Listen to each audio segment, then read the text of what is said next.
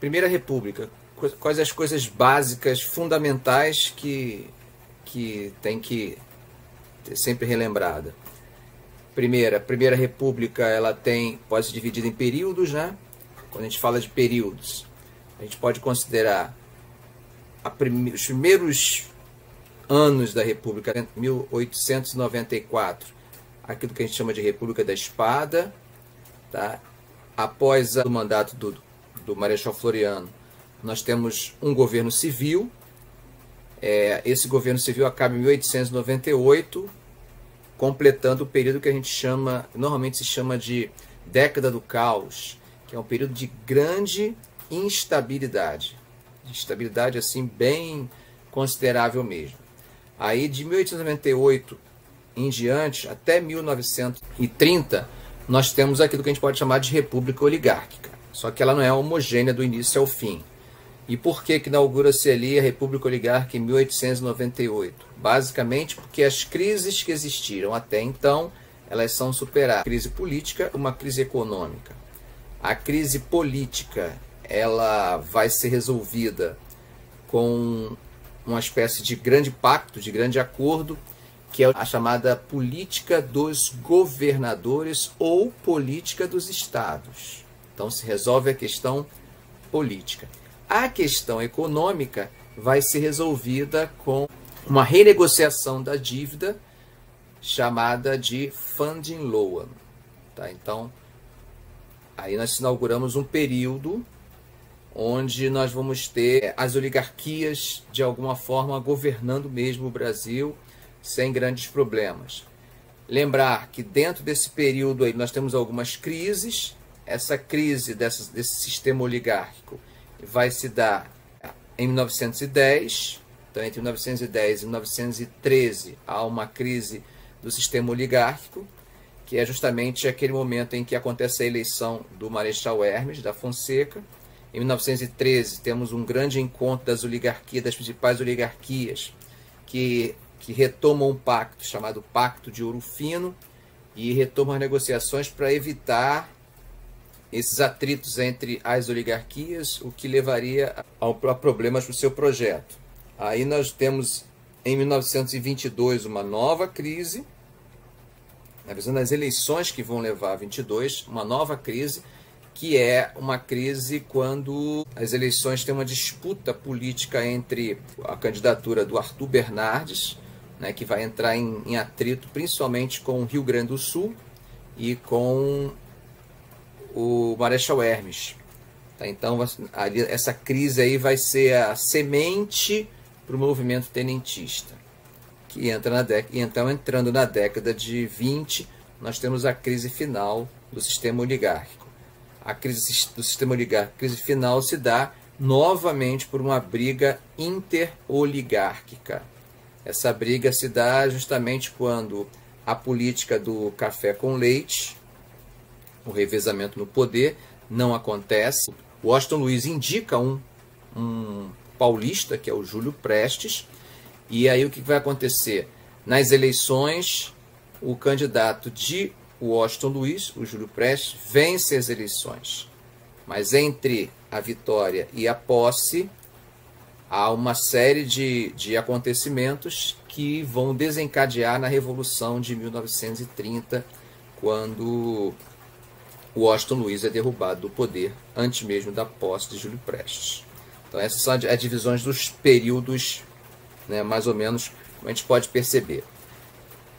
Lembrar que nesse início de república nós temos dois projetos principais verdade são três projetos, mas que acabam, um, é, dois deles acabam se unindo, que é o projeto jacobino com o projeto positivista, ele vai se, de certa forma, se unificar a partir do Floriano.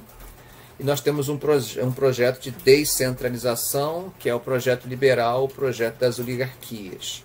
Então, essa disputa que gera essa grande instabilidade ao longo da década de 1890 essas instabilidades todas estão ligadas ao interesse oligárquico de garantir um poder descentralizado, ou seja, mais força para o legislativo e menos para o executivo, enquanto o, havia um projeto centralizador de busca por maior força para o executivo em detrimento do legislativo. Esse debate vai acontecer grande, de grande, em grande parte nesses primeiros dez anos, aí depois as coisas se consolidam. A Constituição, por exemplo, de 1891 é uma Constituição que vai representar, em grande parte, a vitória desse projeto liberal, desse projeto oligárquico. Então, esses são os, os pontos centrais. Quando a gente pensa a política externa do Brasil, a política externa do Brasil, ela tem um período pré-barão, que vai desde a, a proclamação da República até 1902, onde nós temos um americanismo, mas um americanismo mais ideológico. A partir de 1902, nós temos a implantação de um americanismo pragmático, que é o período do Barão que vai até 1912. Com a morte do Barão, começa a haver uma oscilação nesse pragmatismo e nós temos também uma busca por definições entre a Europa e a América. Isso se dá em várias pautas. Na década de 1920, a política externa brasileira ela acabou ganhando alguns louros importantes pela sua participação na Primeira Guerra Mundial. No entanto, as crises internas que estão acontecendo dentro do Brasil, no governo do Arthur Bernardes, por exemplo, vão acabar desorientando um pouco a nossa política externa, fazendo com que o Arthur Bernardes tente buscar apoio doméstico a partir dessa política que vai ser uma política errante. Nós tivemos algumas vantagens na Conferência de Paris, conseguimos indenização pelos navios surtos que estavam aqui, os navios surtos alemães, conseguimos indenização por parte do café que estava em, na Alemanha também, conseguimos uma presença na, na, na cúpula da Liga das Nações, vamos embora, vamos ter, ser um membro temporário, nós vamos, os membros temporários, tanto temporários quanto os, os permanentes da Liga, eles possuíam poder de veto. Então o Brasil teria poder de veto ao longo das seguidas é, indicações que nós tivemos para o, a, o Conselho da Liga das Nações. Saímos da Liga em 1926 após uma insatisfação com a entrada da Alemanha em condições de membro permanente. Nós não éramos contra a entrada da Alemanha, mas achávamos que para a Alemanha entrar como membro permanente, nós também teríamos que ter a nossa demanda é, atendida, que era de entrar como membro permanente. Então, como nós não conseguimos isso, nós acabamos usando o poder de veto para impedir a entrada da Alemanha e a pressão vai ser tão grande contra a nossa diplomacia que nós vamos ser obrigados a se retirar do. Não, na verdade, obrigado não, nós vamos voluntariamente né, se posicionar numa situação de retirada da, da Liga das Nações. Muito bem, pensando especificamente no Exército. O Exército tem uma participação direta nos dois primeiros governos, depois vai ter uma participação direta em, entre 1910 e 1913 com o Marechal Hermes. No primeiro governo destaca-se aquilo que a gente chama de positivismo, né? É, ou como se vai ser, vai ser conhecido politicamente no Brasil naquele momento, florianismo.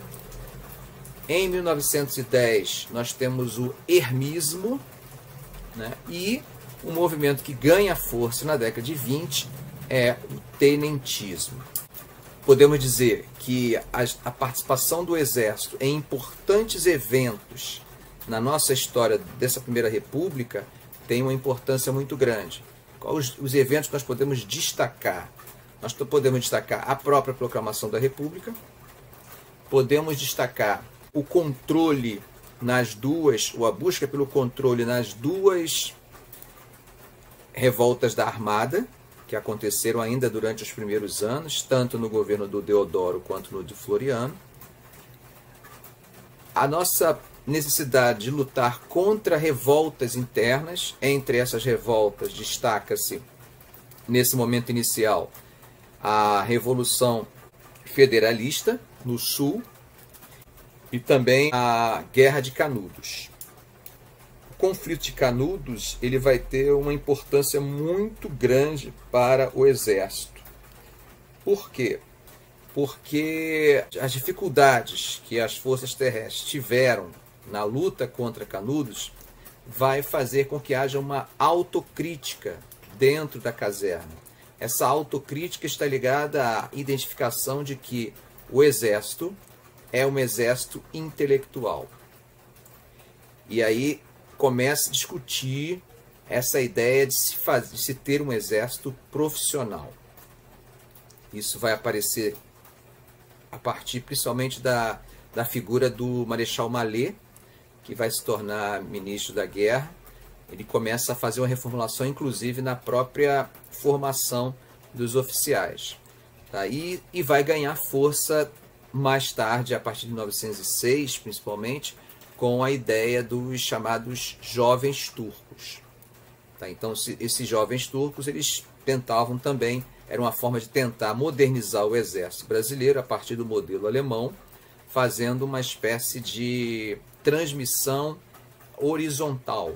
Né? Em vez de ser top-down, seria horizontal. Ou seja, tenentes, na base da oficialidade, fariam esse, esse treinamento na Alemanha e chegando aqui